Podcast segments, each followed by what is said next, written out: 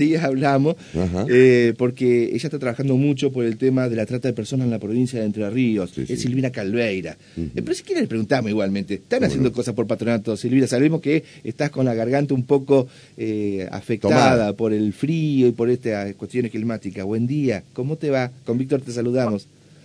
Buen día a ustedes, a toda la audiencia. Bueno, muchas gracias por la comunicación.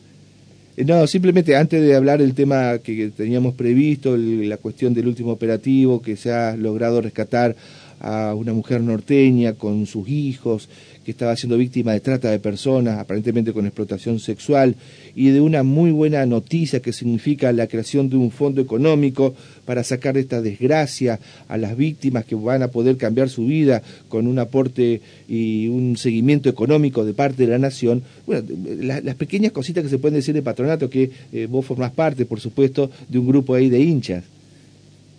Sí, en realidad estoy hace ya un tiempo a cargo de lo que es el departamento de género del club, que se creó, comenzamos a trabajarlo en pandemia y luego avanzamos en el 2021.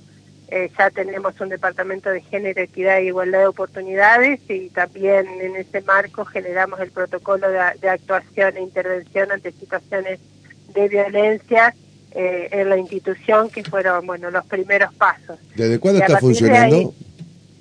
Desde eh, en principio en pandemia fue cuando 2021 aproximadamente que eh, iniciamos la, la idea, ¿no? Y bueno, ya en el 2022 fue aprobado por, por comisión directiva, eh, creado eh, institucionalmente el departamento y bueno, luego avanzamos con un protocolo que fue mucho más auspicioso. En esto nos comunicamos con Vélez el que fue pionero en, este, en este marco de, de, de, normativa, de, diríamos, hacia el interior de las instituciones.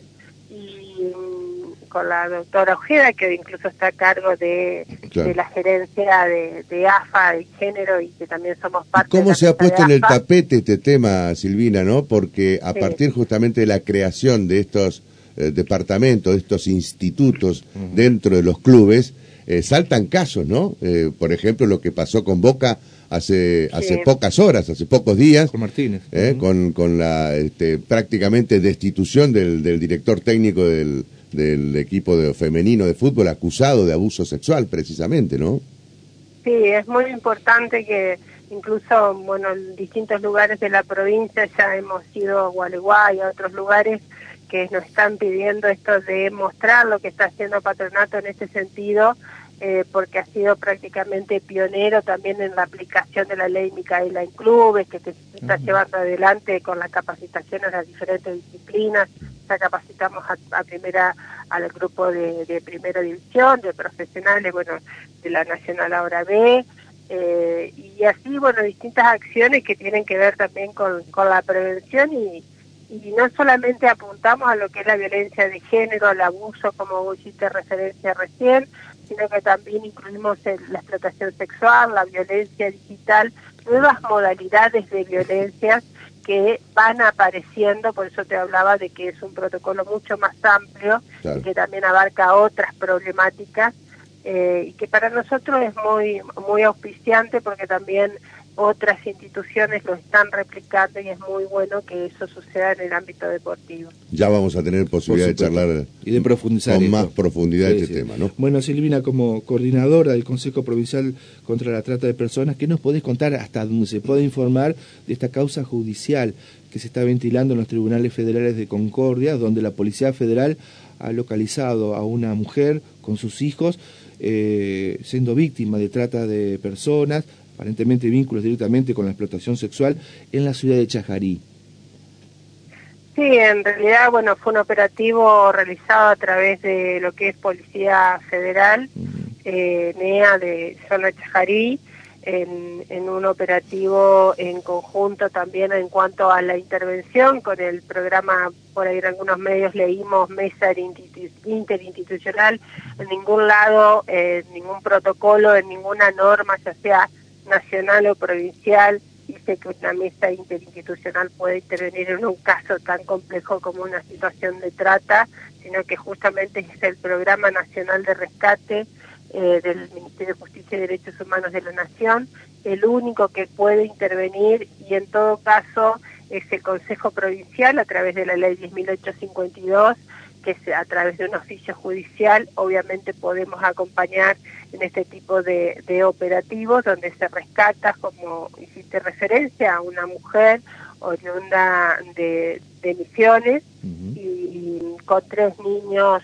menores de edad, eh, lo cual, bueno, luego de la intervención, de la entrevista que lo lleva también adelante el Programa Nacional de Rescate en forma inmediata para evitar la, lo que es todo tipo de revictimización, eh, se procede a articular todo lo que es eh, ante la decisión de la víctima, que siempre en esto se toma la palabra de la víctima por protocolo también de intervención, eh, el retorno asistido a, a, su lugar de origen. Y obviamente que la causa seguirá avanzando, una, una mujer que, bueno, como en todas las situaciones de trata, ¿no? Y presunción de explotación sexual o y o laboral, que también pueden ir juntas, eh, está esto del estado de vulnerabilidad a la hora de la captación y del engaño y las nuevas modalidades. Por eso mucho cuidado ¿no? en esto de, hoy vemos también en medios nacionales eh, situaciones donde hay involucrados eh, empresarios, demás, mm, y aparecen nuevas modalidades de captación que ya no es la figura del secuestro, sino que eh, mucho lo que es la mala utilización de alguna manera de nuevas plataformas digitales, redes sociales como la Sugar Daddy, la OnlyFans, bueno, el cafecito, mm. eh, distintas cosas que van apareciendo en este mundo de la virtualidad. Y que obviamente que las personas que están en estado de vulnerabilidad son muy fácil eh, poder ser Captación, claro. Claro. Eh, no sé hasta dónde se puede contar, insisto, porque es una causa reciente, pero ¿hay algún detenido en esta causa? al ser de Chajarí, donde se hizo el procedimiento, ¿habrá algún entrerriano que ha quedado vinculado eh, como sospechoso o ya directamente imputado? Sí, hay una carátula, obviamente que eso tendrá que informar la, la fiscal de, de, interviniente y tampoco puedo eh, entorpecer algunas cuestiones, pero sí, ya hay una, hay una causa que está caratulada en el marco de la ley 26. Eh, 842 y 26864 y su modificatoria obviamente al, al, oyente que esté escuchando la radio ahora y que tal vez entienda ahora lo que vos estás mencionando con respecto a las nuevas modalidades para captar personas, no a través de, por ejemplo, eh, una, de una privación ilegítima de la libertad, hay otras formas de extorsionarlas. Eh, bueno, ¿a dónde se tienen que comunicar? ¿Cuál es el teléfono, ese directo para llegar, por ejemplo, al Ministerio de Justicia de la Nación, para que se arbitren las medidas? El teléfono directamente de denuncia para no llevar confusión, también porque aparecen otros números como WhatsApp y demás, es el 145. El 145 es la línea de denuncia que es anónima, gratuita, funciona las 24 horas del día, se puede llamar anónimamente ante la, presunción de un hecho y, ellos directamente, y, y, esto, la agilidad no también es muy importante de la línea 145, porque se comunica en forma inmediata y deriva la denuncia a las jurisdicciones de los juzgados federales correspondientes para dar la correspondiente intervención. Está perfecto. Bueno, yo no sabía, honestamente, de que eh, hay una nueva ley eh, a nivel nacional, impulsada por, por, el gobierno, que permite la apertura de un fondo de asistencia directa a, las víctimas de trata de personas. Y ya hay víctimas que están siendo asistidas, contenidas. Contanos detalles de esto, porque les permite a las víctimas eh, tener la posibilidad de salir de ese mundo cruel y desgraciado que muchas veces no quieren entrar, pero se ven necesitados tal vez por algún oxígeno económico que les llega de, los explotadores sexuales. Sí, allá por el año 2019, eh, también en esto, en alguna de las cuestiones que determinaba la, normativa ya vigente en trata de personas, como la ley 26364 y modificatoria 26842, que es la ley de prevención en trata de personas, eh, surge la ley 27508, que es la que crea un fondo fiduciario, eh, comúnmente denominado el Fondo de Asistencia Directa a Víctimas de Trata de Personas. Eh, justamente de dinero proveniente, de bienes provenientes vehículos, inmuebles, efectivo incluso, de eh, todo lo que tiene que ver con este delito vinculado a la criminalidad organizada y en forma directa también con las víctimas. Eso, todos esos fondos, una vez incautados, porque es por eso muy importante ante un operativo, un allanamiento, que quienes lo hagan, que normalmente son las fuerzas de seguridad, eh, ya se vaya haciendo un inventario en el mismo lugar de los bienes que se van encontrando para así llegado el momento eh, tener en cuenta con qué bienes puede también encontrarse la víctima ante esto. Em, esto va a un fondo, que es un fondo de fideicomiso de administración destinado justamente a la asistencia de estas víctimas y este fondo fue constituido en el año 2021 a nivel nacional. Es un sistema muy similar al, al de Costa Rica, con, bueno, más con algunas innovaciones obviamente y ajustado a derecho a nuestro país. Y eh, en ese fondo el Estado Nacional es el destinatario final y es el Consejo Federal eh, del cual la provincia de Entre Ríos, bueno, yo soy consejera en representación de la provincia de Entre Ríos y es un consejo que lo integran todos los ministerios a nivel nacional, es el encargado de impartir las instrucciones y autorizar eh, la actividad del fondo. Eh, ese fondo también, esa ley genera una unidad ejecutora del fondo, eh, una, bueno, una agencia en sí, que es la agencia que va, de alguna manera, va a tener en cuenta la cantidad de víctimas, de qué causas provienen y demás, y bueno, desde la puesta en vigencia de todo esto que te vengo contando, eh, bueno, ayer tuvimos un informe a nivel nacional de que 45 personas fueron eh, accedieron de alguna manera a esta reparación económica en el marco de, tres causas judiciales. 45 víctimas de trata de personas están siendo parte de este programa y reciben asistencia económica de parte del Estado. Está muy bien. Eh, ¿Se puede tener algún detalle cuánto es el dinero? Porque esto les cambia la vida. Tiene que eh, definitivamente y ojalá sí puedan superar esa etapa de, hostigamiento y de esclavitud que era ser parte de, eh, del mercado de trata de personas o trata laboral. Sí, muchas veces no son montos, uno en el imaginario puede creer que son montos importantes. Esto depende del bien recuperado en el marco del delito de la trata y la explotación de personas y el lado de activos. Eh, por eso tan importante hay otro proyecto que se va se presentó en el Congreso de la Nación que habla de los bienes decomisados directamente.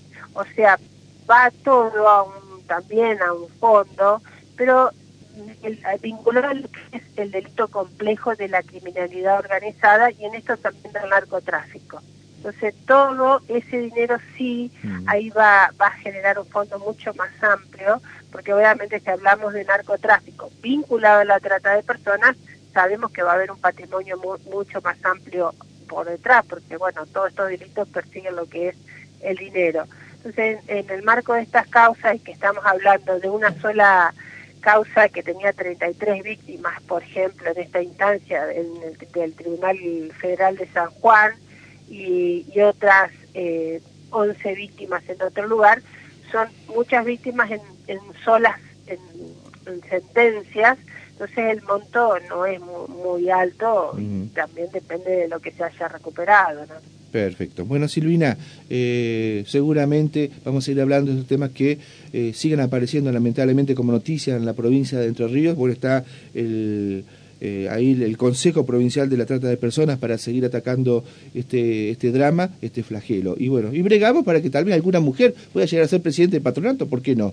O la comisión directiva. Así que empezamos la campaña, Silvina. bueno, hay que aplicar la resolución, las nuevas eh, resoluciones y toda la normativa vigente que la tiene que estar la paridad, no solamente... ¿Hay paridad de género hoy en la comisión directiva de patronato? Eh, hay compañeras, obviamente, en comisión, pero no el 50 y 50 como mm. apelamos a que la próxima conducción sea.